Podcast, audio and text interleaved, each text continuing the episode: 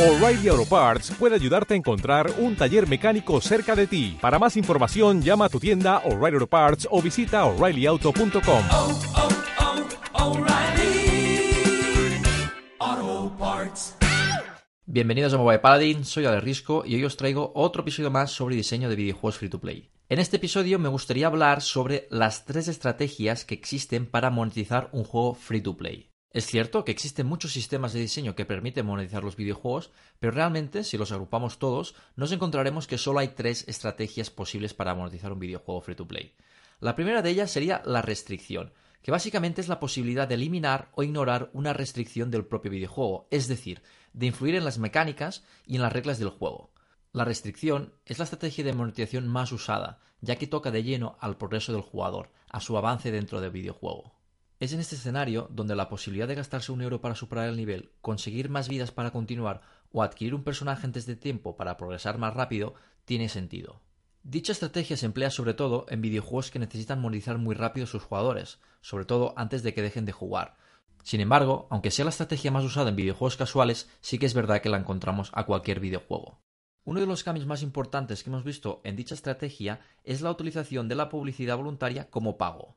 Donde antes se utilizaba una divisa virtual para poder ignorar o eliminar dichas restricciones, ahora nos encontramos con la posibilidad de poder ver un vídeo incentivado y eliminar esas restricciones. La siguiente estrategia es la personalización, es decir, los llamados cosméticos, que permiten que un jugador pueda destacarse y diferenciarse del resto de jugadores. Dicha estrategia suele aportar muy buenos ingresos, es una estrategia muy atractiva y golosa, pero también es una estrategia de monetización larga y difícil. La última estrategia es la jugabilidad, es decir, añadir nuevas posibilidades y combinaciones de juego. Puede que sea la estrategia más difícil de conseguir, ya que afecta de lleno a las mecánicas de juego, pero es la más interesante ya que permite que el jugador pueda desarrollarse de un modo totalmente distinto. Por ejemplo, las incorporaciones de nuevas cartas en Clash Royale es un muy buen ejemplo de cómo trabajar bien una estrategia de monetización vía jugabilidad. Personalmente es el camino más interesante, porque añade nuevo valor al videojuego, pero también es el más difícil de integrar. Sin embargo, no hay una estrategia mejor que otra. Todas ellas tienen sus ventajas y sus inconvenientes, así como sus limitaciones. Además, también tenemos la posibilidad de poderlas combinar. Y eso es todo, espero que os haya gustado y hasta el próximo episodio. Hola, buenos días, mi pana. Buenos días, bienvenido a Sherwin Williams. ¡Ey! ¿Qué onda, compadre?